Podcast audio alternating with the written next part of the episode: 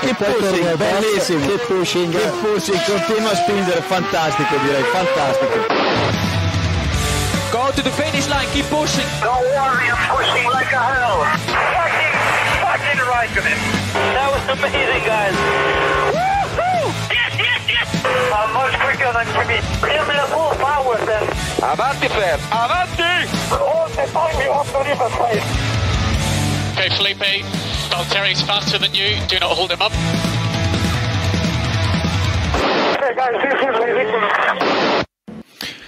Hola a todos y bienvenidos al episodio 250 de Keep Pushing F1. Un nuevo capítulo en el que vamos a hablar un poquito de las últimas presentaciones de monoplazas que, que hemos tenido y también varias noticias, algunas de ellas eh, no por esperadas, muy interesantes. Y estamos por aquí ya. eh, he vuelto personalmente, ya me tocaba volver en este segundo capítulo de la temporada regular 2022. Eh, y estoy aquí con estos pedazos de cracks, Héctor Gómez, Iván Illán, eh, Diego Otero. Buenas noches a los tres. Hola, buenas. Buenas. Nos falta David Sánchez de Castro, nos falta Samuel Cerrato, pero antes de empezar quería dar un aplauso a esta gente que se ha currado unos directos de presentaciones de, de Hombre. y se ha pegado un currazo eh, espectacular. Y ya veis, hay novedades en el, en el canal, nuevas, bueno, nuevos gráficos, nuevas cositas. Aunque mm, hoy Héctor está ya tiene el mismo nombre que Diego, pero no pasa nada. Ya ahora lo corrige. Bueno, esta tarde eh, hemos visto la presentación del Alpine, por fin, la presentación del monoplaza de Fernando Alonso, el monoplaza de- del plan. Por cierto, yo soy Jacobo Vidal, que nunca me presento. Ya que vuelvo, pues me presento. bueno, hemos tenido la presentación del monoplaza de, del plan y además nos han sorprendido, porque nos han sorprendido con un monoplaza rosa y un monoplaza azul. Doble presentación. Bueno, hace un rato eh, estaban estos chicos en, en directo comentándolo, pero para los del podcast también vamos a hacer un, un repasillo de lo, que, de lo que hemos visto. Diego, ¿qué te ha parecido el, el nuevo coche de Fernando Alonso y Esteban Ocon? Feo. Eh, pero. ¿Lo cual? ¿El rosa o el azul? El azul, el azul, el azul feo. Eso ya lo hemos estado comentando antes. Pero eh, más allá de, la- de- de lo estético, mm, me ha parecido poco sorprendente. Creo que, o sea, veníamos de, unos, de una semana pasada con bastantes presentaciones en la que vimos varios monoplazas con conceptos, no sé si rompedores, pero por lo menos diferentes. De hecho, teníamos, eh, tenemos la, la piscina del Ferrari, tenemos el, el el Mercedes, que, es un, que tiene un concepto bastante extremo de, con los pontones y demás. Y el, el Alpine me ha resultado bastante. Eh, como que le falta, no sé, a lo mejor es- a lo mejor luego resulta que no, ¿no? Y que es un diseño que esconde mucho más de lo que parece, pero a priori, para un ingeniero de sofá como yo, que no tengo ni idea de aerodinámica, Tu problema, Diego, es que No, tiene pontones, ¿no? a ver, es una, es una gran decepción que, Y y tenga, que tenga pontones, pero todos queríamos el Alpine sin pontones por las risas. Pero no, lo veo, eh, lo veo parecido, por ejemplo, al Toro Rosso. Es decir, mm, es como lo más normal o al, o al Aston Martin. eh. Es ¿Por, por qué, ¿Por qué Toro Rosso pero sí Aston Martin? ¿Qué pasa aquí? por, por respeto ¿Por qué a una no marca. Porque se ha equivocado. India Por respeto- Se ha equivocado, se ha equivocado por respeto segundo. a una marca y no a la otra. Era Aston Martin, era Force India hasta que, hasta que pasó a ser Aston Martin. No, no Luego te- como... Toro te Rosso será Toro Rosso hasta que vuelva a ser Toro Rosso o decida pues tomar un nombre que Luego te dejamos pena. votar por, por Toro Rosso. Eh, te, te prometemos que te dejamos votar por Toro Rosso después. bueno, para el que no haya visto el, eh, el directo, recordamos que el, el nuevo coche, el nuevo coche de Alpine eh, va a correr completamente de rosa, con un poquito de azul ahí en la parte trasera, las dos primeras carreras del Mundial, y luego sí que va a ser el diseño definitivo, ese azul con, con rosa en los, en los pontones. Iván, ¿qué te ha parecido? Bien, vamos, eh, con la materia que tenían, pues bueno, han, han ideado ahí algo intermedio. Sí que estoy de acuerdo con Diego de que el, el rosa, el, el diseño en el que prevalece el rosa es más bonito, ¿no? Me, me recuerda bastante al Aston Martin de, bueno, a Racing Point de, de su momento. Y el otro es una cosa más intermedia, ¿no? Bueno, eh, es que con las bases que había, ¿no? Eh, pues es lo que es lo que podía salir, ¿no? Tienen patrocinadores de colores diversos, no nos han metido por ahí eh, Mafre y Castrol los colores corporativos de, de dichas marcas. Así que bueno, es, es lo que hay, ¿no? Eh, lo hemos dicho antes, ¿no? Gana en la, en la vista superior y en la vista frontal, entiendo. No hemos visto muchas fotos, la verdad.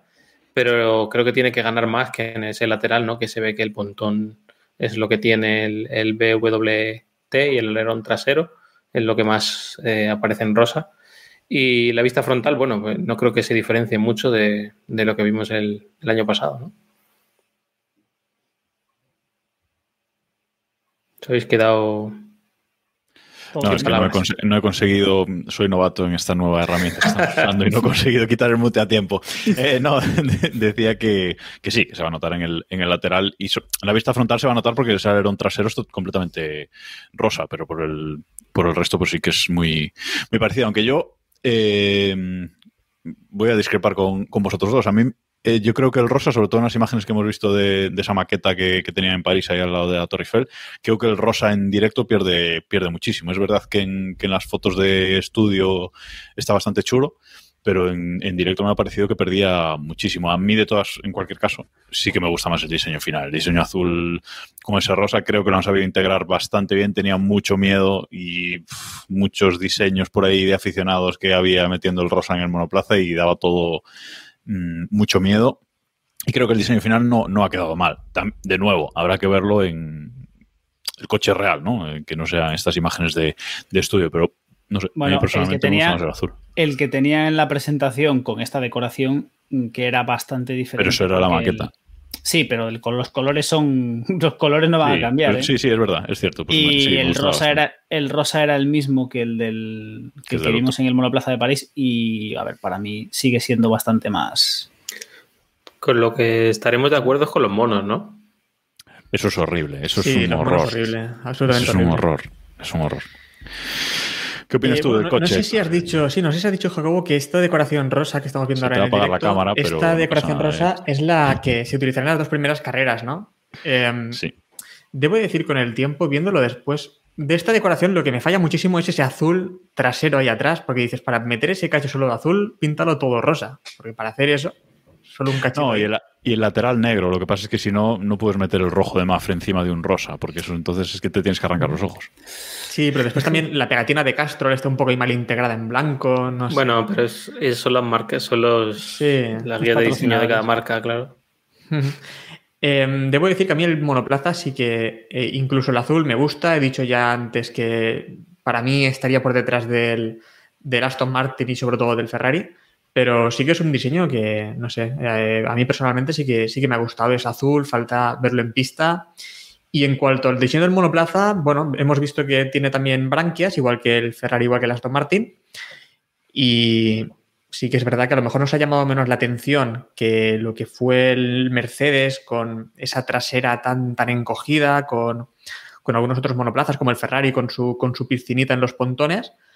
Pero bueno, es un diseño que a priori tampoco es. No está, no está mal. No es la Incluso- aeronave que algunos esperaba, pero. Incluso el Haas, ¿no? Que luego, luego hablaremos un poco de ellos también, que también ah, el coche que hemos visto en, en pista, pues también tiene algún alguna cosilla, algún concepto interesante. Y aquí sí que es verdad un poco lo que decía Diego, ¿no? Que pues en- en- a priori, pues dices, bueno, pues eh, un coche del montón, ¿no? Ya veremos, ya veremos qué pasa, porque eso, los ingenieros de sofá, como decía Diego, pues es lo que, claro es lo que tiene. es un a priori no es decir sí que vemos conceptos más rompedores en, en otros equipos que no quiere decir lo hemos visto muchas veces en años anteriores, que el hecho de tener un concepto más extraño o que parece más extremo no quiere decir que en pista funcione.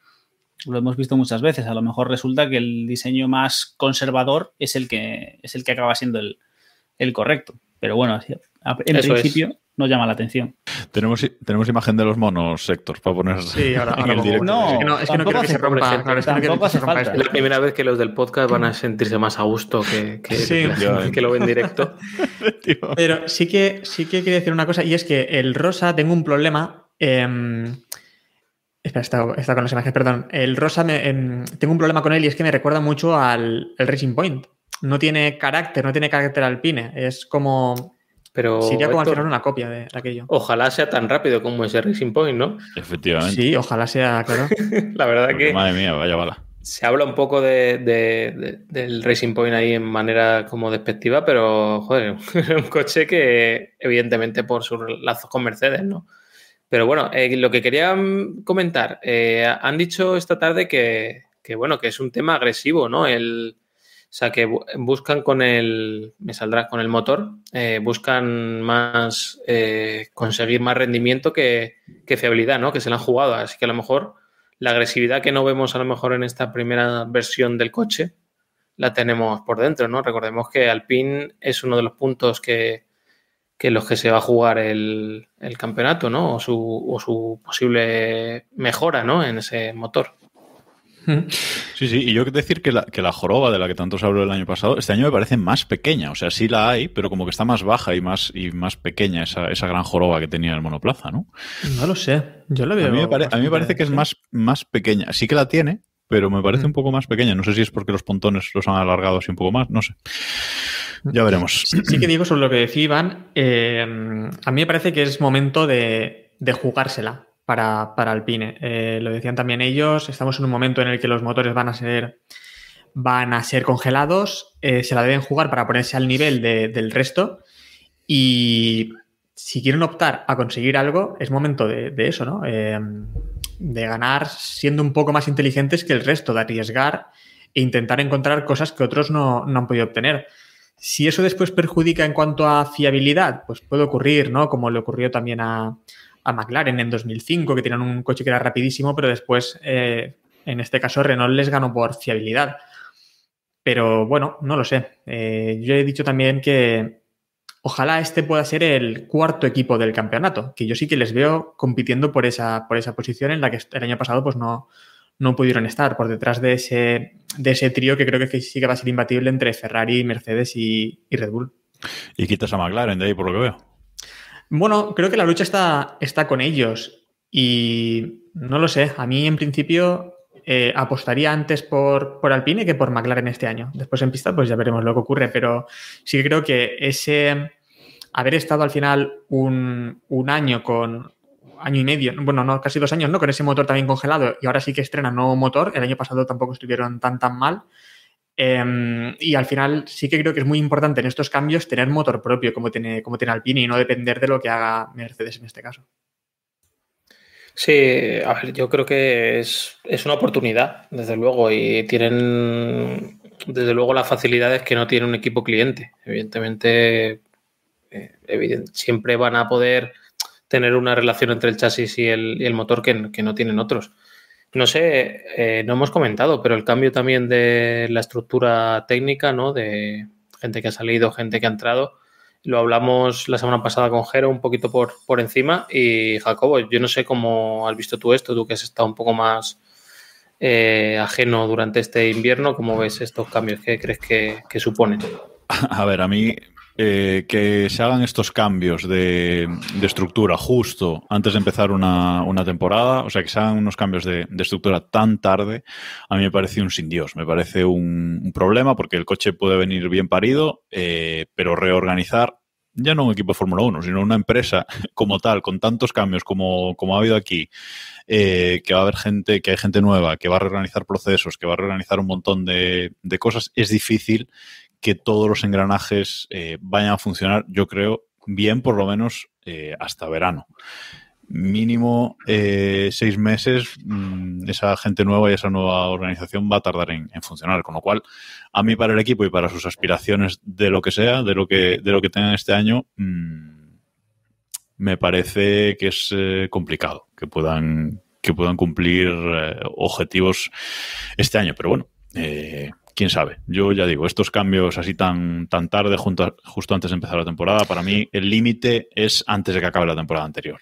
No, Hacer estos creo, cambios. Sí. Creo que ahí estamos eh, equivo bueno, equivocándonos, no, pero nosotros no, a lo mejor, pero sí que hay mucha gente que opina que el plan era a corto plazo, ¿no? El plan es ya o no va a ser el plan, ¿no? Eh, me refiero, hay gente que se piensa que este monoplaza es ya un monoplaza ganador con el que Alonso va a poder arrasar en la Fórmula 1 o algo así, o que venía eso. Yo creo que el plan de, no de Alonso, sino de Alpine, es a más largo plazo, ¿no? Y lo han ido comentando durante estos años y también durante, durante incluso estos días, que parece ser al menos a, a tres años vista. Eh, obviamente creo que, es lo sí, lógico, que ¿no? sí, pero aún- aún así, eh, aún siendo a tres años vista, a ver, eh, una reorganización así, cuando has creado un equipo, has por ejemplo, has traído a, a David Ebrivio como El Salvador y ahora Sí, no funciona. lo pones a, a cortar el césped o a lo que lo vayan a, a poner, deja dudas de que el inicio del plan pues ya viene con carencias, ¿no? Y eso puede ser un, un problema, pero bueno. Si al final, si el coche corre y está bien parido, mm, pues eso tapa mucha, va a tapar muchas carencias. Si no, pues se le van a ver las vergüenzas muchísimo. Tú decías que lo, lo pones cuarto del mundial y el resto, Diego. Eh, Ostras, sin ver, es que sin ver a ninguno, sin ver ningún Claro, monoplaza en pista y demás, Hombre, claro, sí. Después es yo fácil. apostaría, yo apostaría por. Es que claro, no sé, no sé si es lo que me gustaría o lo que me creo, pero yo lo colocaría sexto. Esto no son predicciones, ¿eh? Aún- Sí, aún- sí, de nada, aquí no pero- vamos a... Pero, mm, a ver, Sexto, sexto por detrás incluso de, entiendo, de Aston Martin también. claro, sí, contando a McLaren y Aston Martin por delante, sí. Pero estás contando que Aston Martin tiene a Vettel de piloto, cuidado ahí, ¿eh? Yo estoy contando con que, con que vuelva el Vettel bueno. Claro, eso para, para Diego es un plus, en Claro. realidad. Vale, vale, vale. Claro. Yo contando, estoy, yo, por eso yo aquí, aquí voy con el, con el corazón por delante. Vale, vale. Iván. No, es el sitio natural, yo creo. En cuanto a presupuestos y historias, el sitio natural es el. Bueno, sí, en cuanto a presupuesto estarían ahí, ahí con McLaren, ¿no? En cuanto a presupuesto, el presupuesto creo que serían 120, sé. 130 millones. No sé si ahora BWT aporta un poco más ahí, pero bueno, creo que algo cercano, ¿no? No, o sea, a mí las, eh, o sea, lo que hemos hablado, eh, últimamente desde que han vuelto Renault, lo único que nos hemos llevado son decepciones, yo diría. O sea, no ha habido ninguna parte en la que hayas dicho, joder, que, bueno, ganaron una carrera, ¿no? Y hicieron un podio y demás, y. Alonso es muy bueno, y No, a ver, la temporada pasada fue etcétera. buena, entre comillas, ¿no? pues fue mucho peor que la No, anterior. exacto, sí, sí. Yo la anterior la recuerdo muchísimo mejor, ¿no? Eh, subiendo, no regularmente, pero bueno, algún podio más. El año pasado esa victoria al final es una de estas carreras en las que, mira, por suerte obtienes el resultado, pero por muchos diferentes factores que no es simplemente por el rendimiento del monoplaza. Yo en cuanto a estos equipos que estáis comentando de cabeza, o sea, de Mercedes, Red Bull, Ferrari, McLaren, etcétera, no descarto que alguno de ellos se vaya atrás. O sea, que. Pero no tampoco descarto que Yo tampoco Alfa descarto. Tauri de repente o Williams o Alfa Romeo de repente saquen un coche que sea Hostia. capaz de estar en los puntos. O sea que. O sea que bueno, eh, Lo que lo sube por lo que baja. Yo, yo voy a poner. Yo voy a poner a. Alpine en el top 3. Ya está. Es pa- para que quede claro que no soy el único que vota con el corazón más que con la Bueno, la cabeza. semana que viene, pues ya hablamos un poco. O sea, que la semana que viene- ya, ya Lo bueno de esto es que las primeras impresiones van a venir, van a venir pronto. Sí, sí, sí. Pero Así. de A ver. entrada, ahí queda. Ahí la soltamos. A ver, yo tengo la esperanza de que alguno de lo, de lo que dice Iván, que alguno de los de arriba se haya pasado de frenada y patine. Es decir, sobre eso, tenemos, tenemos ahora mismo dos apuestas muy diferentes, que son Ferrari y Mercedes, a falta de ver qué ha hecho Red Bull, porque no tenemos ni idea de lo que ha hecho Red Bull. Yo tengo la esperanza de que uno de los tres, que tienen esto que más que nada porque son los conceptos más extremos, que alguno pinche. O sea, que pinche que pues tengamos esas primeras carreras de intentar reponerse y demás. Si es Mercedes o Red Bull, sabemos que deberían reponerse. Si es Ferrari, sabemos que ya vamos a divertirnos toda la temporada. Bueno, pues veremos. Y, hablando de Mercedes y Red Bull, pues hemos visto o no hemos visto eh, el coche de, Red Bull. Es decir, eh, en el coche de la presentación era la maqueta de la FIA, pero hemos visto esta semana un par de fotos ahí súper borrosas, súper lejanas del eh, monoplaza que se parece o podemos decir que a lo mejor se parece al concepto de los Alfa Tauri, ¿no? Parece un poco que llevan ese, ese concepto, pero de momento no los hemos visto, habrá que esperar a, a Barcelona a verlos, ¿no, Iván? Sí, fue, hombre, no, no debemos hablar hoy de qué fue antes el huevo o la gallina, ¿no? Yo Ya. creo que vendrá el, el Red Bull, yo creo que habrá dado, eh, habrá avanzado unas clases maestras, ¿no? Para, a los otros para hacer el, el Bueno, diseño. Creo, que- creo que lo dijimos cuando la presentación de Alfa Tauri, ¿no? Que cuando vienen este tipo de cambios, eh, lo que era Toro Rosso, por ejemplo, solía sacar el Red Bull y unos centímetros más, más pequeño, ¿no? Pero al final era el monoplaza, la base era la misma, digamos. Yo creo que, a ver, lo hablábamos el otro día con el Williams, con, de broma de Jero, de que habían rescatado los diseños de Newey de hace 20 años, pero sí que creo que es un cambio de reglamento en el que ser capaz de hacer un coche de cero y, y repensar las soluciones hay muchos ingenieros que han entrado en Fórmula 1 y, me, estoy acordando de Allison, por ejemplo, que lleva muchos años, pero sí que de jefe de director técnico lleva pocos y en un reglamento muy estable, ¿no? Eh, a base de pequeñas modificaciones, etcétera. Yo creo que el, tener un background de años eh, puede venir bien en, en, este caso. Pues sí, cierto, cierto es. Veremos qué, veremos qué vemos finalmente en el, en el Red Bull la semana que, viene. Y hemos visto estos días también ya a, coches en pista. Eh, hoy en concreto hemos visto el checkdown que ha hecho Haas y McLaren también ha rodado en, en Barcelona. Haas ha sacado un coche completamente diferente a los renders, que ya no eran iguales a la maqueta de la FIA. Eh, y ha sacado un coche completamente diferente. Y bueno, eh, F1 ha estado ahí analizando un poco el, el, coche y bueno, se le han visto algunos detallitos curiosos, ese aletín bueno, esa aleta de tiburón separada de, la cubierta motor y bueno, ha, estado eh, señalando algunos eh, conceptos que tiene, que tiene el monoplaza, que bueno, también hay quien decía que si has estado un año, si has tirado un año entero a la basura, pues a lo mejor en Haas han hecho alguna cosita bien. A lo mejor también puedes tirar dos, ¿no? También. a ver, sería precioso que Haas sacase de la manga un coche... A ver, recordemos que cuando llegaron, el coche, aquel Ferrari B... Quinto equipo. Iba bien. Sí. Iba bien, luego ya se fueron enterrando, ¿no? Pero, oye, a lo mejor nos sorprenden. también, es, también, es, cierto que mm, estamos, estamos empezando a empujar a todos los equipos hacia arriba y alguno tiene que bajar. Claro, es decir, eso es evidente. Al final esto es un... Bueno, tenemos ahí Alfa Romeos y cosas. A mí me ha sorprendido o sea, tampoco he visto en detalle las imágenes, ¿no? Pero me ha sorprendido que la gente, lo que dices tú de Scars y, análisis así, de, bueno, de ver un análisis serio y ver detalles en el hash que no se habían visto en otros sitios. También en, con Alfa, por ejemplo, lo, Lo, hemos visto, ¿no? Jero nos comentó que le llamó bastante la atención y creo que es algo del reglamento, ¿eh? No creo que estos equipos vayan a sacar la solución que les haga ser campeones o ganar carreras creo que simplemente que el reglamento da mucha versatilidad a, sacar soluciones distintas y, cada uno va por su, por su, por su lado, ¿no?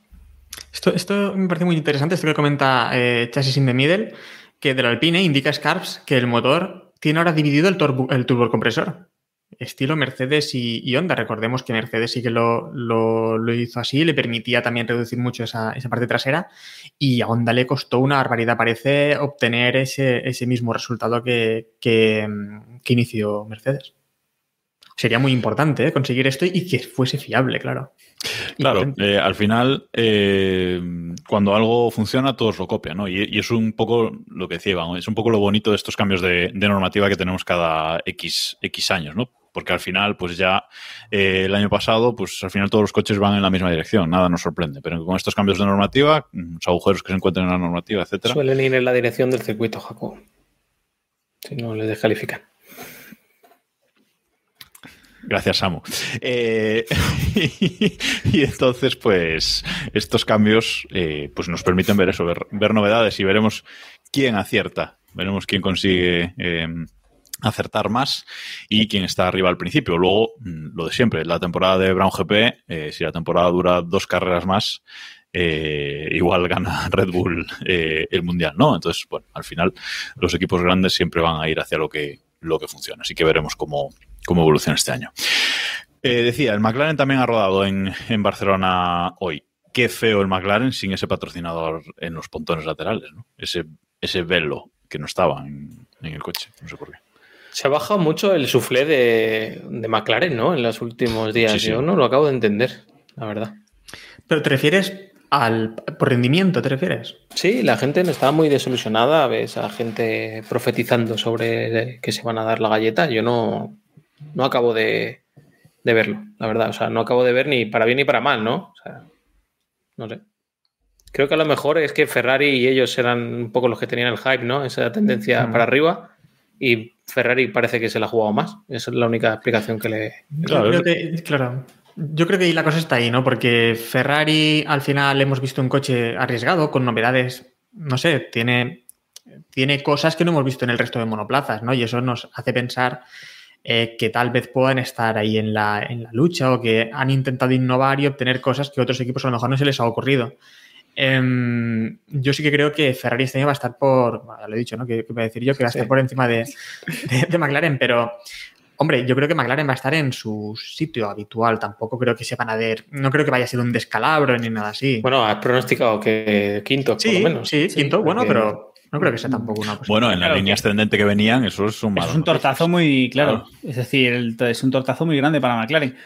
Yo creo que el, problema de McLaren es que un poco lo que estábamos viendo ahora con Alpine, que han mostrado un coche entre comillas conservador, que no llama la atención. Y en una, en una tesitura en la que todos los, bueno, muchos de sus rivales están presentando soluciones más novedosas, pues te quedas un poco ahí.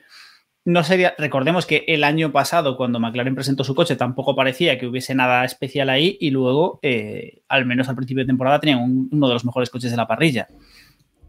Hay que esperar, no sabemos. Sí, por dónde pero bueno, todo. hablando de McLaren, otro tema también son los pilotos, ¿no? Eh, si pienso en pilotos, actualmente confío más en la pareja de, de Ferrari, en la pareja eh, de Mercedes, no sé si decir en la pareja de Red Bull, en la pareja Ah, de. que tiene dos pilotos Red Bull. Tiene- Este año van a llevar dos pilotos. ¿O va a ser como- No, por eso Uno- ponía, por uno eso con ponía ocho. dudas. Pero es que McLaren tampoco tenía dos pilotos la temporada pasada, entonces. Bueno, pero tiene uno que ha demostrado años anteriores que, bueno, no sé. Bueno, es, lo, es la misma- es lo mismo que comenta Diego de Vettel, ¿no? De Sí. Vettel. Que puede recuperar de repente que le favorezca un poco los nuevos neumáticos, etcétera.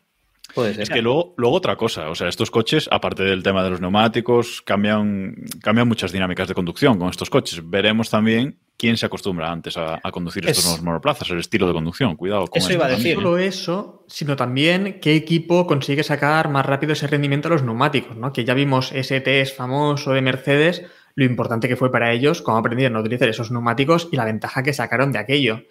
Entonces, claro, ser el primer equipo que comprende estos neumáticos, ya no solo el piloto, puede ser muy importante, sobre todo tal vez en clasificación, ¿no? Obtener ese, a una vuelta, obtener todo el potencial de, de ese monoplaza.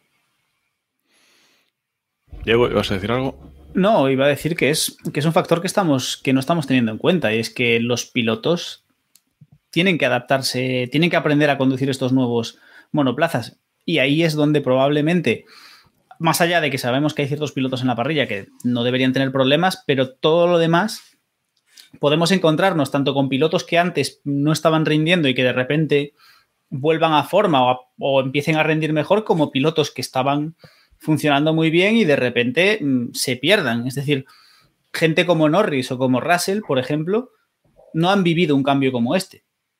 Y a lo mejor mm, de a lo mejor ese, ese- esos suflés sí que se bajan más. Bueno, Leclerc y toda esta gente. Es decir, es un cambio que puede remover un poco o menear un poco la- el estatus de la Fórmula 1. Lo normal es que todo más o menos se reconduzca, pero, pero ojo, es decir, podemos tener más de una sorpresa y a lo mejor estamos hablando demasiado de los coches y muy poco de los pilotos. Puede ser. Al final sí que es verdad que hay pilotos que obviamente sabemos que desde la primera carrera seguramente sean los más rápidos en adaptarse, ¿no? Eh, yo pondría en ese trío a Hamilton, Verstappen y Alonso. Seguro que son pilotos que aprenden Bueno, pero mira, estos mira. Alonso lo que le costó el año pasado, ¿eh? que tú lo pronosticaste. Cuidado con eso. No, ya, pero bueno, no pronostiqué que le costase a Alonso, sino que los otros tenían ventaja en ello, porque los otros sí que es verdad que ya venían eh, sabiendo utilizar estos monoplazas y esos neumáticos. Alonso es el que venía de nuevas. Ya, de nuevo, sí. Y claro, en condiciones como las de ahora, en las que todos empiezan desde cero, creo que los, los mejores pilotos de la parrilla van a tener cierta, cierta ventaja, al menos en esas primeras carreras. Pues espero, vamos. Bueno, pues vamos a, vamos a ver qué pasa. Eh, solo nos falta un monoplaza por, por ver, aunque ya lo hemos visto en pista, pero con una decoración camuflada, que son- es el Alfa Romeo. En principio se presenta el 27 de, de febrero. Eh, después de los test de Barcelona, ahora vamos con si son test no. Eh, ¿Qué esperáis de, de Alfa Romeo? Yo me espero la misma decoración, o sea, o cambiada muy poquito. Eh, El modisto de Diego, ¿qué opina? Eh, el año pasado, si no me falla la memoria, invirtieron la decoración y pintaron Sí, de blanco lo sí, rojo y de rojo lo correcto. blanco. Pues Esa es lo la sugerencia de la, de la aplicación de diseño, es la sugerencia. Sí, ¿Cambiar eh, colores? A nivel, a, a nivel diseño no me espero nada especial. Pues Que todo vuelvan a invertir, ¿no? Simplemente. Por Que, ejemplo, que vuelvan hace dos años. Sí. Año par, pues total. Sí, y a nivel monoplaza, pues tampoco espero una gran, una gran revolución por parte de Alfa Romeo. Es decir, sí que mm, lo que yo coloca, sí que Alfa Romeo y Haas a priori me esperaría que se quedasen ahí atrás. Y no, así como de Williams sí que me espero un poquito de un poquito de paso adelante, Alfa Romeo y Haas no me espero, no me espero nada. Todos estamos con Alboneta. Sí Iván. que comenta, comenta una cosa eh, Dar Sergius83 en, en el chat de Twitch que dice, no todos empiezan desde cero con las de 18 pulgadas, están algunos de Fórmula 2 y el propio Alonso con el WEC. Hombre, en el caso de Alonso también con el WEC no creo que Sí, pueda ser eh, similar. Yo sí que es verdad que han llevado neumáticos así, pero yo creo que prácticamente empiezan todos desde cero con, con, Hombre, estos sobre todo 1, con este tipo de motores y sí, sobre Y las ruedas, no solo que sean de 18 pulgadas, ¿eh? las ruedas es que son muy grandes. O sea, son mucho más grandes que antes, en general. No es que solo que hayan crecido por dentro. Y la construcción que tiene Michelin para resistencia y lo que hace Pirelli para Fórmula 1 no tiene. No, nada pero y muchas más cosas, el efecto suelo también que vamos a tener ahora en Claro, la. Fórmula 1, no sé, creo que hay muchas características que yo diría que todos empiezan desde cero, no creo que nadie pueda tener excesiva ventaja, sí que tal vez pues el caso de Alonso que ha tenido que adaptarse a tantas Claro. competiciones tan diferentes, pues es una adaptación otra más. Pero bueno, a lo mejor un piloto joven, simplemente por ser joven y no tener ciertos vicios, también le puede venir bien eso. ¿no? Juan Yuzu, ¿eh? A ver, ¿eh? A ver No los quién pronuncio se muy bien, ¿eh? El, No, mm, Se mete en el carro. Aprenderemos a pronunciarlo ¿eh? bien. Aprenderemos, vamos a aprender, sí. Bueno, eh, ¿cuál ha sido vuestro... Bueno, antes de esto, eh, hay mucha gente preocupada, y lo ponía Dark Sergio también, Dark Sergio 83 en el chat de Twitch eh, hace un rato, con el tema de los alerones, con el tema de los cacharritos, que parecen unos alerones pues eh, muy grandes y que va a haber muchos cacharritos. Personalmente, creo que eran peores los alerones de 2009 que Oh, estos. desde luego. Mucho peor. cosechadora- las cosechadoras tenían tela, ¿eh? Cuidado, O ¿eh? sea, Estos por lo menos, no sé, van más cerca de la rueda, yo qué sé, no sé, no sé, no sé. Yo veo que, nos, que no van Tampoco recuerdo que fuera algo escandaloso en 2009, ¿no? Con este tema No, de los, los se habló también este del tema, mismo no. tema, ¿no? no, no había. En pretemporada, pero. Al final son mucho más duros de lo que nosotros nos creemos y aguantan bastante más de lo que, de lo que puede parecer, porque nos, tú los ves ahí y parece que en cuanto se rocen van a salir volando y luego en pista vemos que no... Y luego se le cae un cacho y de repente. Y siguen igual 10 también. puntos aerodinámicos mejor.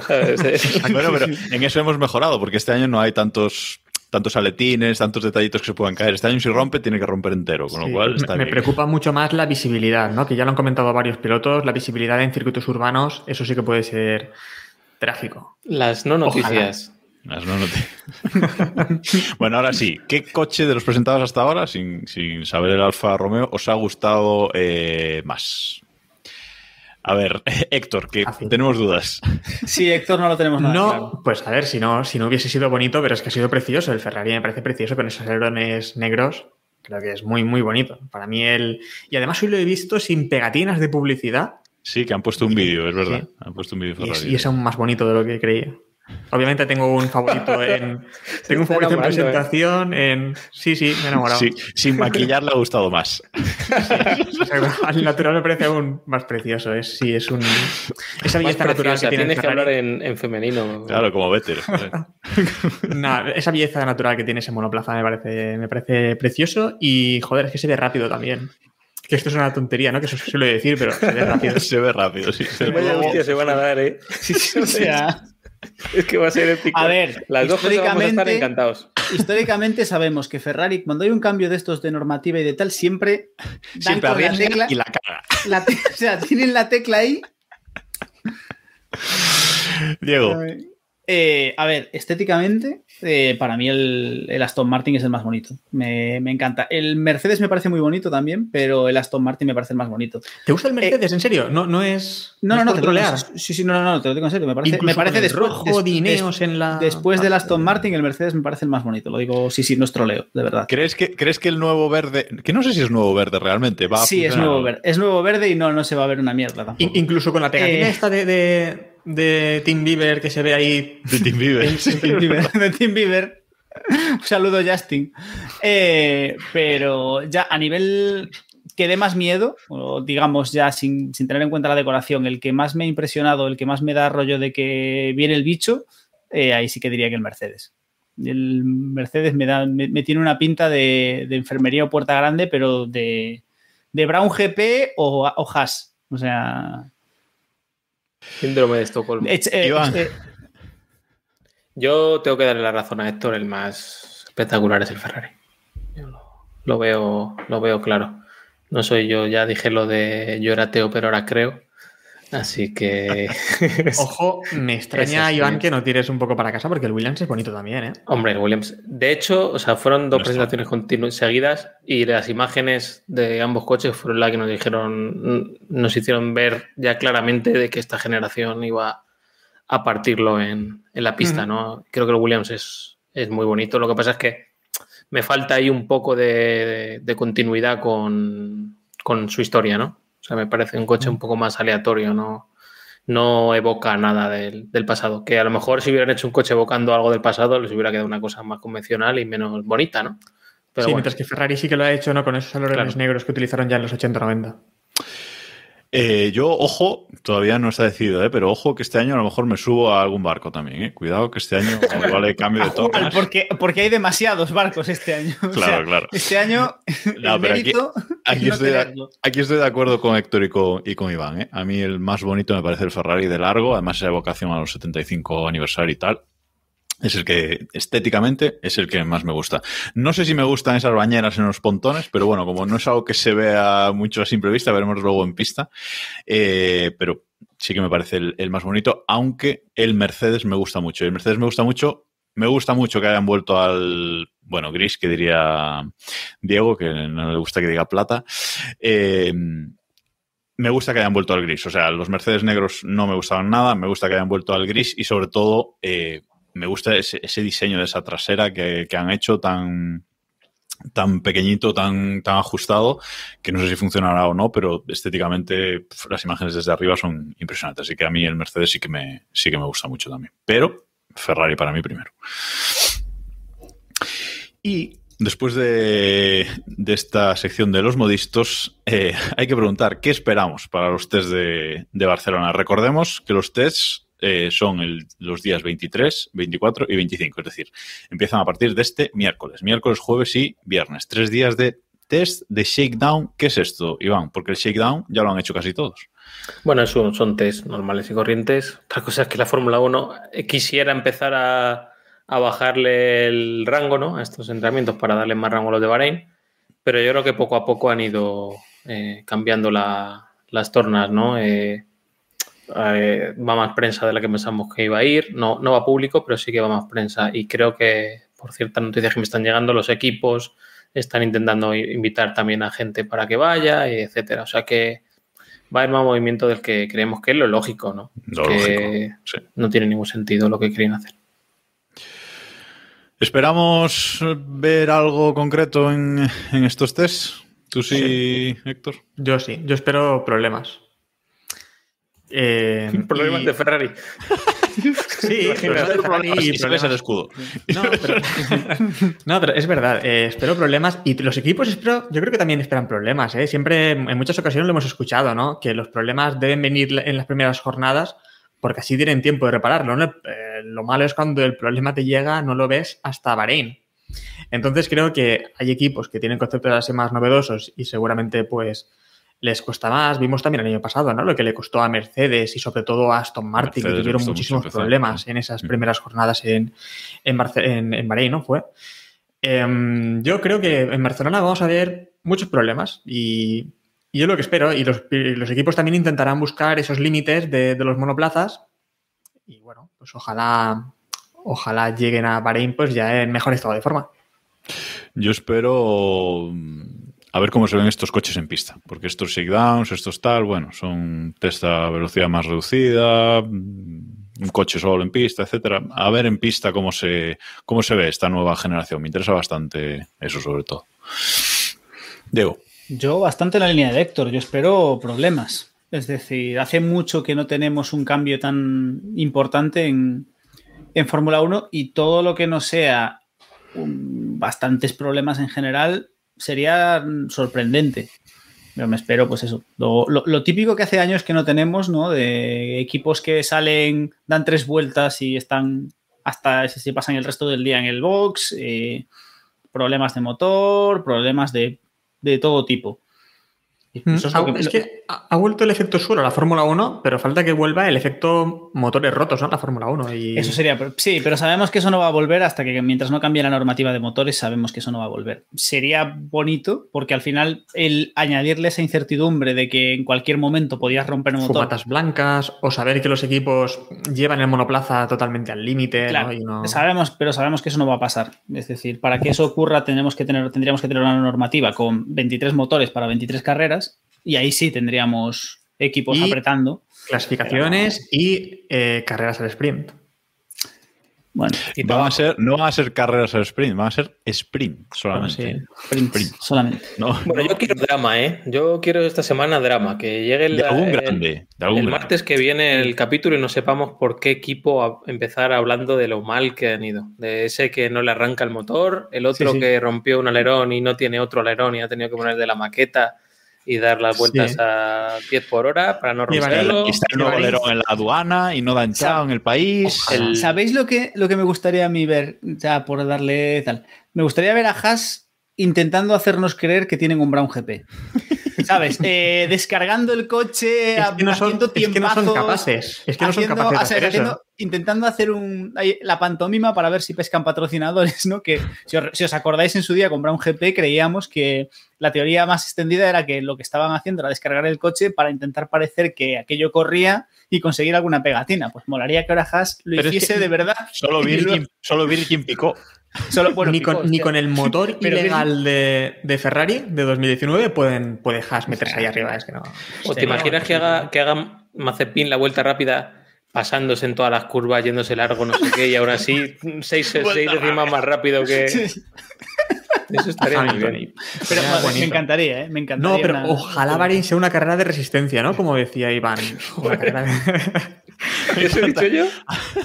bueno, sí, yo lo he entendido así. A Mejor mí me de Fórmula 1, yo creo. a mí me ha gustado así. A No, mí me- carrera de resistencia de hora y media, me pero a ver quién encantaría- aguanta hora y media. Me encantaría que alguno se pasase con el efecto suelo y fuese arrastrando toda la vuelta, ¿sabes? O sea, ese drama. Y fallo de Pirelli, ¿eh? Eh, sí, alguna explosión de Pirelli, eso molaba. Ya con Eso para los grandes premios. Hombre, déjalo. Que no, que no les dé tiempo a no los vayan a arreglar antes. Efectivamente. Claro, claro, claro. claro. Bueno, Pirelli culpa a los equipos de las presiones y todo Y arreglado. dirá que ya no pueden modificar los neumáticos, ya tienen todos construidos para todo, Claro, todo el año. claro, ya, ya, está, ya está el camión, ya está el camión lleno. Ya, ya está. Ya está en Por camino cierto- de la carrera 23. Por cierto, una cosa de estos nuevos coches. El DRS nos parece rarísimo, con esos alerones que quieren, traseros que quieren ser tan modernos, ondulados, no sé qué, y de repente le metes un corte ahí de cualquier manera para abrir el DRS. A mí me parece rarísimo. Y con el efecto suelo, a ver si es verdad que tenemos más adelantamientos sin DRS. Bueno, si hay DRS, no van a haber más adelantamientos sin DRS. Bueno, en Sí. zonas que no se pueda tener. Eh, Pues es una tontería, porque el piloto es- imagino que se va a esperar la zona fácil para apretar el botoncito y adelantar, ¿no? Digo. Efectivamente.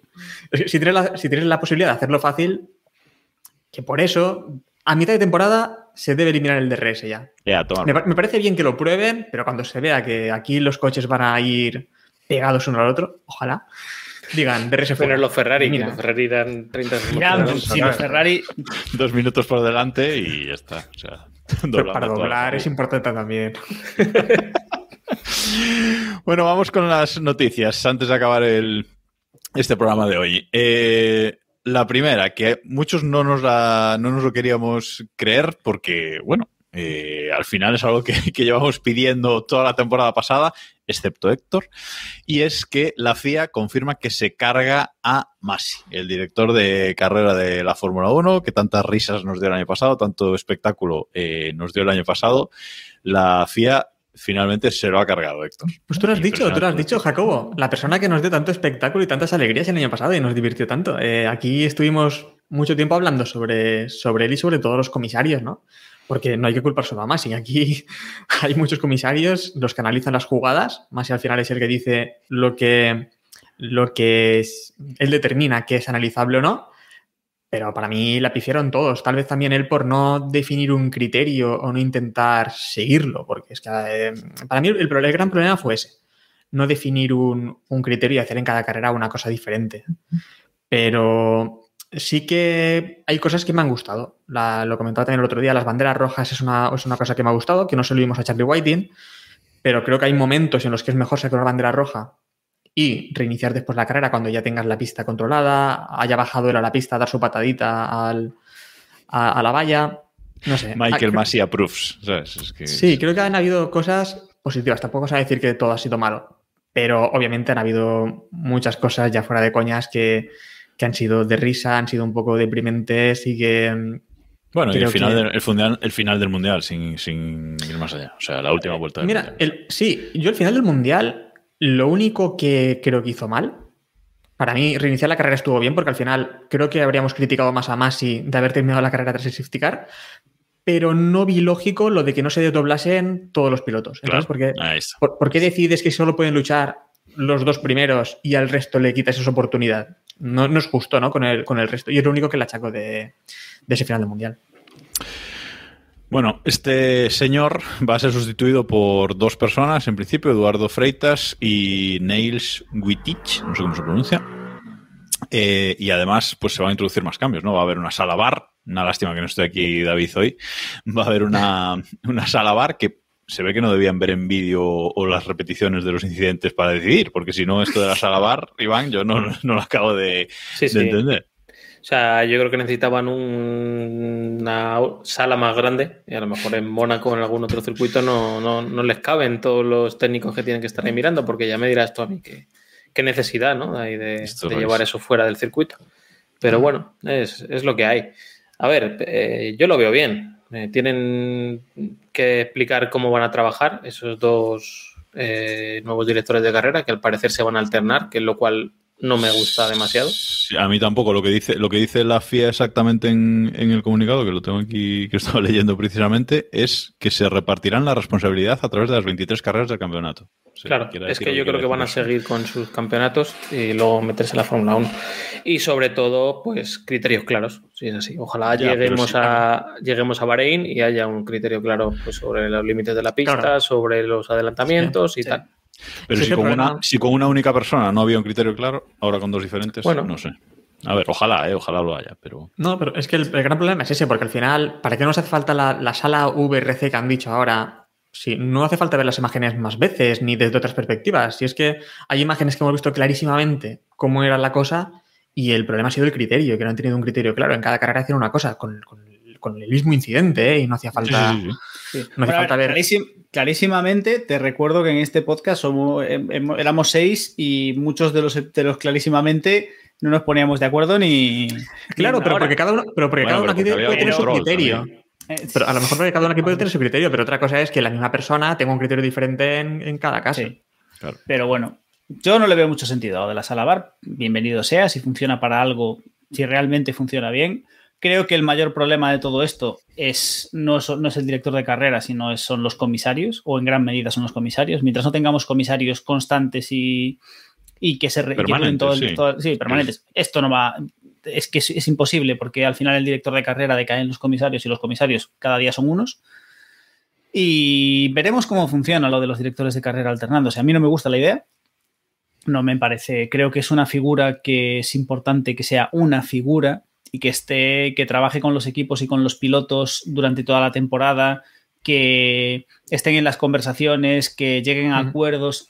Y todo esto se diluye mucho cuando tienes a dos personas que a lo mejor están y a lo mejor no. Y a lo mejor en el briefing de Spa discuten y se llega a algún tipo de conclusión sobre cómo gestionar eh, las carreras sobre mojado y tres, tres carreras después el director de carrera no estuvo ahí. Bueno, pero para, para eso en las empresas están los procesos y procedimientos, ¿no? Que los usen también. Es que, ¿sabes? Sí, bueno, pero... Puede funcionar. Es más difícil que funcione, evidentemente, pero. Claro, pero si no, No, lo han pero- conseguido con uno, Ya. ¿sabes? Sí, sí, sí.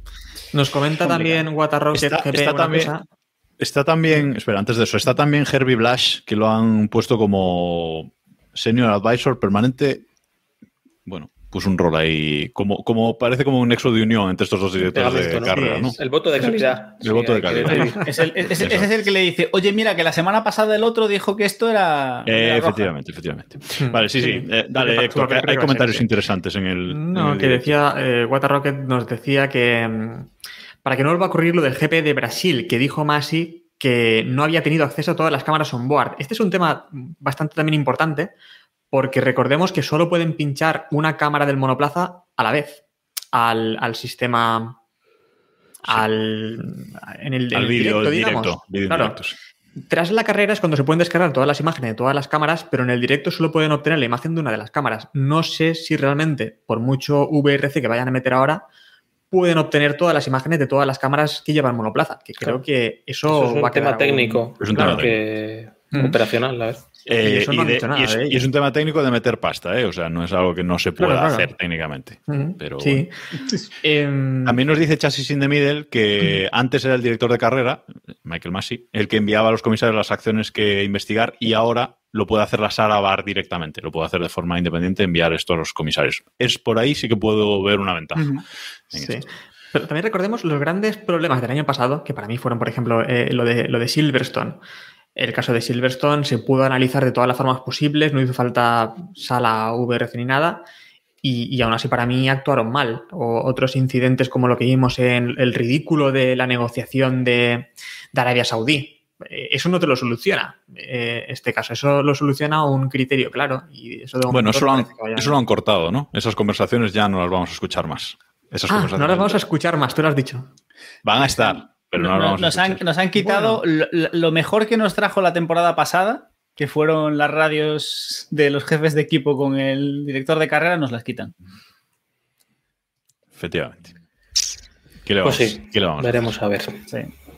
De todas formas, el, eh, este nuevo presidente de la, de la FIA, el Ben Sulayem, este viene, viene fuerte, ¿eh? ya entró haciendo Sí. unas declaraciones sobre Hamilton tal y ahora viene cortando cabezas. Iván. Se ve con ganas de, de cambiar cosas o de ir avanzando, ¿no? Eh, Mm. Creo que sí que es verdad que con Todd y compañía eh, no hemos visto avance en, en grandes cosas, la verdad. Siempre, siempre que hablábamos de este hombre, me acuerdo del accidente este que tuvo con el, con el Sí. Renault cuando se subió al Renault. Es que siempre me viene a la cabeza esa, esa imagen y si no la habéis visto, buscadla porque es... A mí, a mí cuando hablamos de Jan Todt, lo que me viene siempre a la cabeza El jersey.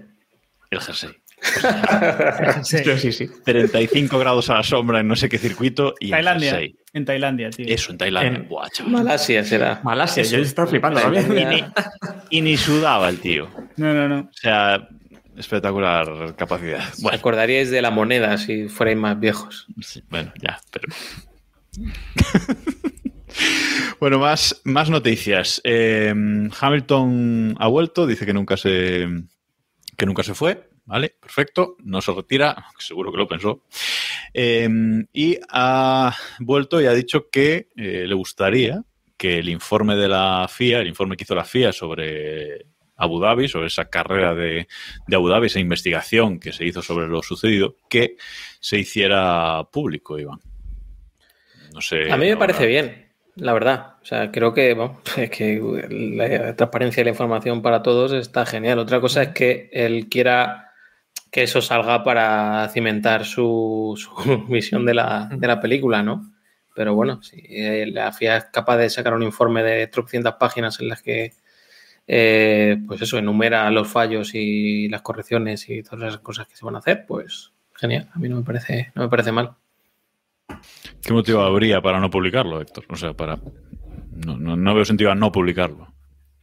Bueno, quedan en ridículo tal vez ellos, ¿no? Si lo publican. Y, y tal vez es lo que decíamos antes, tal vez no le da la razón exactamente a Hamilton, que creo que es lo que realmente Hamilton busca con que se publique esto, pero sí que puede dejar mal a la Fórmula 1 este informe por pues, mensajes de radio que se dijeron en ese momento, muchas dudas con el safety car sobre qué pilotos tenían que desdoblarse y demás.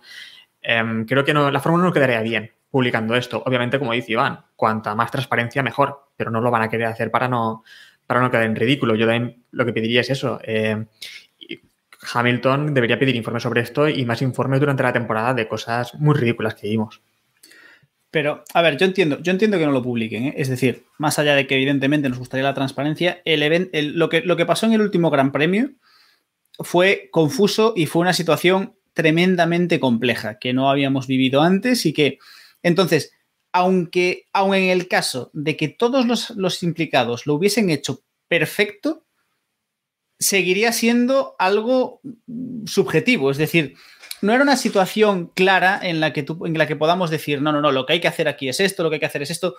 Es una situación turbia por sí, porque estás jugándote el mundial, en la última vuelta hay un accidente a cinco vueltas del final y tienes que reaccionar y tienes que hacer de todo. Entonces, yo entiendo que lo que pretende la FIA, porque diga lo que diga ese informe, lo único que va a hacer es revolver más la mierda y unos, unos, otros o todos van a utilizarlo para seguir aireando todo esto y lo que intenta la FIA es decir, mira, ya está. Se investigó, se llegó a esta conclusión, mm, ya pasó, el ganó Verstappen, eh, ya, dejémoslo ya. Lo último que quiere la FIA es seguir removiendo todo el avispero de todo esto. Lo que quieren es, ya está, cerremos 2021, tenemos una nueva temporada. Entonces, desde ese punto de vista, yo entiendo perfectamente que la FIA no quiere hacer público esto y lo que quiera la FIA es que dejémoslo ya, porque lo único que hace es ensuciar la imagen de varios y, especialmente de la FIA, porque diga lo que diga, la FIA va a quedar mal. O podemos hacer que la FIA quede mal. Entonces no tiene ningún sentido que la FIA haga esto público. Amén. Amén, efectivamente. Siguiente, siguiente noticia. La Fórmula 1 ha eh, ha presentado, ha desvelado unas nuevas eh, sesiones que va a hacer durante la temporada 2022, unas sesiones que les ha llamado Show and Tell, es decir, muestra y cuenta, eh, en la que, bueno, quieren acercar, ha dicho Ross Brown, que quieren acercar al, aficionado e informar mejor al aficionado con transparencia, mostrándole eh, cosas y contándole cosas sobre el apartado técnico de esta nueva normativa que entra esta, esta temporada en, en vigor. Me recuerda esto a esas sesiones que no sé si siguen haciendo con los fans de preguntas con, los pilotos, etcétera. Pero bueno, un paso más para acercar mm, un poco más al, público, incluso al nuevo público, ¿no? A la, a la Fórmula 1. No sé si funcionarán, pero no me parece mal, Héctor. No, me parece perfecto, me parece brillante porque creo que hay un problema y es que en la Fórmula 1 es una competición de constructores, no simplemente de equipos como muchas otras competiciones de motor, y eso a veces Mm, mm, creo que no llega del todo al aficionado, ¿no? Y esta es una forma de que, de que todos los aficionados puedan ver esos avances que hacen, que hacen el resto de equipos. Y no sé, me parece una novedad muy, muy buena, la verdad. Sí, yo recuerdo eh, ya en los últimos años que han avanzado bastante con las infografías y demás. En los entrenamientos libres y a veces mostraban comparaciones de imágenes o un efecto 3D para mostrarte el, pues, nuevo alerón o tal. Y me parece que está bastante bien. Ojalá los equipos se impliquen, ¿no? Eh, van a tener que declarar el jueves lo que van a montar o probar el viernes. Eh, y el, creo que después de la calificación el sábado también van, algunos de ellos van a decir, pues bueno, si esos cambios han continuado o cómo han afrontado la, el sábado los cambios que han ido haciendo en el coche para adaptarse a la pista. Creo que está muy bien. Veremos a ver cómo se implican los equipos. Si no llega Mercedes y Red Bull y dicen que ellos no, no van a hacer esto, aunque está metido en el reglamento deportivo y lo tendrán que hacer. pero bueno, es muy fácil mandar a un ingeniero y decir cuatro banalidades y no meterse en detalle. Pero bueno, creo que está bien acercar a la gente y darle a quien quiera más conocimientos técnicos, pues abrirle esa puerta, ¿no? A ver, tengo aquí el documento y lo que dice exactamente el artículo 19.1 es los 10 equipos ahora deben enviar un documento resumido a la FIA que describa brevemente todos los principales componentes y conjuntos aerodinámicos y de carrocería. Eh, me refiero, novedades, por ejemplo, en frenos, novedades en caja de cambio, novedades, eso no, lo van a, no lo van a contar. Simplemente los visibles. Y entiendo que fondo plano ahí tampoco van a. Se va a ver nada ni van a decir nada. Em, eso con 23 horas de antelación y, se, y estarán sellados y se desvelarán 90 minutos antes de la primera sesión.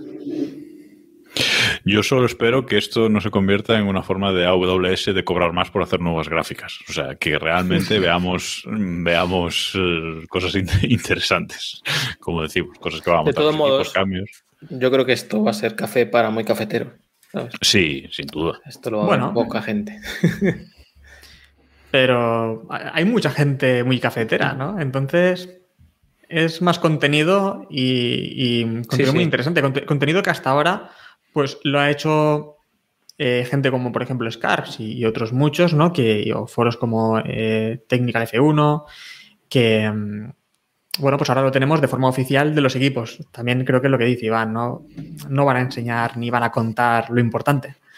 Contarán pues banalidades, pero bueno, está interesante. Vale, y última noticia de hoy, antes de acabar el programa, es que eh, Michael Andretti eh, quiere entrar en la Fórmula 1 con un nuevo equipo. No quiere comprar uno de los que están ya, sino que quiere comprar un nuevo equipo, quiere entrar en la Fórmula 1. Ha dicho Domenicali que, bueno, que ahora mismo que a lo mejor que no es el mejor momento, pero eh, bueno, pues sí que parece que Liberty Media sigue interesada en ampliar el mercado de la Fórmula 1 y sobre todo ampliar el mercado americano. Ahora que Haas está un poco en, en unas bajas y es más ruso que, americano. Eh, bueno, para entrar con un nuevo equipo, en principio hay que pagar un fee de 200 millones de dólares Andretti ha dicho que no hay problema. Que como lo quieren, ¿no? Que como lo quieren. Te lo pagan. ¿Qué hace falta? ¿Quieres 300? 300. Exacto. Eh, entonces, bueno, no sé, parece que, que tienen detrás, pues, tanto el apartado técnico como el monetario para entrar en la Fórmula 1. A ver si la FIA, le, si, si Liberty Media les, les deja finalmente, ¿no? Sí, a mí me parece genial, sobre todo porque es un nombre que, un nombre que ha que ha generado, tiene un equipo en Estados Unidos, etcétera, y, y, y, que tiene una cultura del motor detrás, ¿no? O sea, es como cuando entró para una a McLaren, ¿no? Sabes que es alguien que, o Capito ahora en, en, Williams, ¿no? Sabes que hay gente del mundo del motor que no es un Stefan GP o un caprichoso de, de y, turno. Y que hace ¿no? mucha falta, ¿verdad, Iván? Ostras, Stefan GP, madre mía. Qué bonito, sí. Dios. Qué recuerdos. O José Manuel Caravante. También, también, también. también tenemos en todos Ilustre lados. del motor. Pero sí, por ejemplo, vosotros pensáis que un inversor cualquiera, y vamos, pienso también en Dorilton, que son dueños de Williams, ¿eh? Eh, hubieran estado todos estos años con Haas, por ejemplo, si no hubiera sido Jim Haas, eh, No, hubieran estado Haas claro. cinco años comiéndose aquello. No, no, no. Está claro que un nombre detrás como estos dos, pues marca, marca mucho las, las cosas. Eh, nos dice. Uy, lo he perdido. Ah, nos dice Pietro Lobos en el chat en directo de, Twitch, por cierto, que si nos estáis escuchando el podcast y alguna vez os coincide de querer vernos, pues podéis vernos en twitch.tv barra F1 o si no en, ahí en directo y si no en diferido, pues en youtube.com barra F1. Bueno, pues nos dice Pietro Lobos si creemos que vendría Palou con Andretti a la Fórmula 1. Muchas veces se le ha preguntado a Palou sobre la Fórmula 1 y muchas veces ha dado la misma respuesta, ¿no? Que en principio parece que no, Héctor. Ahora mismo. Ahora mismo tengo bastante claro que, que no. Eh, a día de hoy. A día de hoy no. Mm, No, lo que tengo claro. Se ha hablado de, de Colton Herta, ¿no? Ha, ha hablado mm. por traer un piloto americano. Es lo que, lo que han comentado, pero hay muchas cosas interesantes de lo que también dicen, dicen los Andretti. Eh, por ejemplo, también han comentado que, que, le gustaría entrar con un equipo de Fórmula 2 y Fórmula 3, que sería pues, entrar con todo, sí, ¿no? con toda la estructura. Propia... Sí, sí. Mm. Eso está muy interesante. Y sobre también el papel americano, parece que ha sido clave eh, Drive to Survive. Parece que, que, es totalmente clave eso en la publicidad también que han obtenido ahora en Estados Unidos con, con la Fórmula 1 y ese...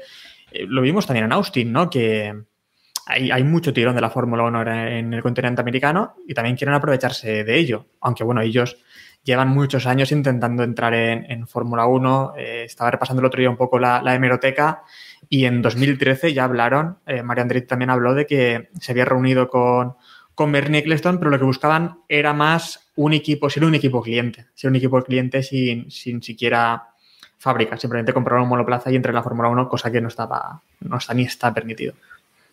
Sí, Hablando de, de, Drive to Survive, el 11 de marzo creo que se estrena la cuarta temporada, en medio de los segunda jornada de test, para quien le, para que sí. le interese. Hay ganas, haremos algún especial seguramente viendo el primer capítulo como el año pasado o algo así. Sí, algo, algo se intentará. A mí me sorprende mucho de Andretti la, en principio la negativa de, de sea, que no, le hayan, que no le hayan puesto una alfombra roja porque me sorprende, es decir, tenemos ahí a Haas que, que lo hablábamos hace, hace unos meses, que en cualquier momento no nos sorprendería que se marchasen, que se marchasen y desapareciesen y me sorprende que se esté que nos esté facilitando la entrada de un equipo nuevo aparte un equipo que a priori trae una estructura y trae dinero, es decir... A lo mejor quieren cargarse a alguno y que compre, y que compre ese equipo. No sé, yo, yo, espero, que, yo espero que salga. Yo, yo es que no sé qué que... yo no es que no sé qué pinta Alfa Romeo en la Fórmula 1 hoy por ahí tal y como está. O sea, no, es, es muy... de verdad, lo siento, de todos los equipos que hay, Alfa Romeo es que no sé qué pinta. No, es un... Es que, a ver, es que es un equipo, un equipo que cambia... Pero no está, no está ya vendido. O sea, ¿No creéis que ya tiene el logo ese, ese monoplaza en el futuro cercano? Sauber, por cierto, ¿eh? Sí, Sauber, sí. Sauber. Sí, sí. No, Bueno, pues se, es habló que- mucho, ¿no? Se- habló mucho de la llegada de Porsche y Audi a la Fórmula 1 y que posiblemente... Bueno, lo- No, lo- tío, no, no, hombre, no, por favor. Es que no hemos hablado, no hemos hablado aún, de este tema y en la No, intro... yo creo que Sí, hemos sí hablado hemos de la hablado. del grupo baja en la. Fórmula 1. Busca, busca nuestros capítulos. Llevamos hablando de este tema desde antes de Nah, empezar el podcast. La gente quiere escuchar sobre, sobre este tema, sé que le interesa. que les interesa. Vol- Algo debe haber con, con Sauber, eh, porque parecía que cuadraba muy bien, ¿no? Cuando sonó Andretti, o sea, po- todas las piezas se encajaban y de repente se fue a la basura. O sea, que algo debe haber por ahí raro. A lo mejor es que ellos creen que el equipo vale más y, y se creen lo que está comentando Héctor, aunque no esté cerrado ni tal. Mm. Pero otro, otro- otro tema que eh, he visto mucha gente que no ve lógico lo de los 200 millones de, para, la- para la- para entrar en la Fórmula 1. Que incluso, si no recuerdo mal, hace unos años, bueno, hace unos años no, sino toda la vida se ha hablado, y lo dijo también Dominicali, de quitarlo o rebajarlo. Yo le veo mucho sentido eh, a estos 200 millones y creo que es lógico que, que el resto de equipos proteja un poco lo que ellos se han ido ganando, ¿no? Porque tampoco sería normal que dejasen entrar aquí a alguien y de repente le repartiesen también los, los beneficios que han obtenido, que ha obtenido todo el grupo. A, ver, aquí lo que, lo que se busca realmente pues es eso, es un, es un equipo de garantías, ¿no? No un equipo que entre en la Fórmula 1 y te dure dos carreras o... Vale, o sea, o te traiga un piloto que lo echen a la sexta carrera como Super Aguri. O sea, no sé, ¿sabes? Eh, Tener un poco, un poco un nivel, un nivel mínimo, ¿no? Es que fíjate también cuando se abrió la mano en la otra ocasión, en la que entraban tres equipos y cómo terminó aquello. Pues, Claro, no sé, para, que- para que lleguen equipos así, Es que al final lo que se busca es eso. Yo creo que los 200 millones, más allá de compensar a los equipos actuales y, y lo que tú quieras, es, es un... Mira, si no tienes 200 millones para tirarlos así, para quemar, ya sin- antes de empezar, a lo mejor no eres el perfil de... No estás preparado para entrar aquí. No, yo creo que es más una es que prueba... además, la Fórmula 1 son escaparates móviles. Y ya hemos visto que esos escaparates, lo hemos visto en el caso de Williams, eh, ya mm, faltan patrocinadores para tanto escaparate. Si metes dos coches más, no sé qué pegatinas ya podían llevar, porque hemos visto coches ya muy pelados. Bueno, pero puedes. eh, el- precisamente esta gente viene de Estados Unidos, viene de otro mercado diferente, que seguro que ahí pues hay patrocinadores. Sí. y se lo bajas, sí. Bueno, Bueno, pero- Haas ha encontrado en el otro extremo del mundo. Sí, ¿sabes? Haas, a ver. nada. ¿Qué le vas a hacer? Bueno, creo que hasta aquí eh, por hoy. Eso era un poquito lo que teníamos que, comentar eh, hoy y nada, ya sabéis, como decía antes, que nos podéis seguir en directo. Eh, nos vais a poder seguir todos los martes a las 9, ¿vale? Porque a partir de la semana que viene volvemos a la normalidad. Hoy es una excepción y hasta ahora, bueno, hemos ido encontrando los horarios que hemos podido, pero a partir de la semana que viene todo vuelve a la normalidad. Todos los martes a las 9 de la noche, hora española peninsular. Eh, estamos aquí en directo en Twitch una horita o más si estos cabrones no me dejan cerrarlo a tiempo. Eh, así que nos podéis ver en directo, como digo, en twitch.tv barra keeppushingf1, en diferido en youtube.com barra keeppushingf1 y en todos lados somos keeppushingf1. Sobre todo eh, estamos mucho en Twitter, arroba keeppushingf1 y ahora en nuestro grupo de privado de Telegram, t.m barra keeppushingf1, que la verdad es que somos casi 300 ya, ¿no? Creo. Voy a mirarlo. Mm, mm, mm. Sí, casi, tres, casi 300 y pues eso, como siempre, muy buen ambiente en las presentaciones, hemos estado ahí subiendo las fotos y subiendo toda la información, comentándolo, así que yo os recomiendo que, que entréis y que os unáis al grupo antes de que arranque esta, esta. Desde luego, si queréis estar al día de las noticias y la vez que se filtre la hostia que se va a dar alguno de los equipos en, Barcelona, ahí va a estar. Así que, bueno, yo creo que lo recomiendo. No hay tanto ruido como en otros sitios y bien. Esto, sí, esto es muy importante también porque nos dice Pietro Bolos, eh, volvéis a contraprogramar las cenas. Al final mi novia me mira raro cuando pongo el portátil al lado de la tortilla. Este caso me lo han comentado más personas. ¿eh? Y en cambio, en que- cambio hay gente que le gusta porque nos ve cenando. O sea, cuidado, aquí Claro, es que aquí jugamos con los dos. a nosotros lo que nos gusta es contraprogramar la Champions. Eso Sí. es lo que nos gusta. Es lo que que no- nos gusta hacer sufrir a David. Es un poco el. Exacto, es un poco el, el leitmotiv. Sí, sí. Bueno, y nada más. Eh, gracias chicos por estar aquí una semana más. Arrancamos esto con, con fuerza de nuevo y vamos a ver lo que nos depara esta, esta temporada. La primera carrera, por cierto, eh, En el desierto, sí. No, no, en el desierto sí, pero fecha, fecha. Lo que, lo que buscaba era la fecha, porque este año empieza antes, 20 algo. empieza antes MotoGP, este año, que es algo raro. 20 de marzo. Coches cojos, que diría David. Y, y eso, primera carrera de Fórmula 1, 20 de marzo. Así que nos queda un Sí. mes. Tenemos test esta semana, la siguiente no hay nada, la siguiente la semana de test en Bahrein y luego ya la primera carrera. Efectivamente. Que nos queda un mesecito, ya no, No queda nada y va a nada. haber muchas cositas, muchas cositas que comentar eh, por aquí. Sí, el martes, dos. que viene, el martes que viene eso, ¿no? Tenemos, eh, hablaremos de los test y tenemos algún invitado que haya estado por allí, ¿no? Intentaremos traer a alguien que haya visto los coches de cerca. Efectivamente, y a ver qué nos puede qué nos puede contar.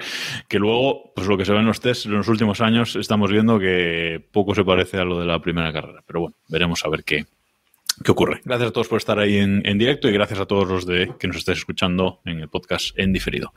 Hasta la semana que viene. Adiós. Adiós. Adiós.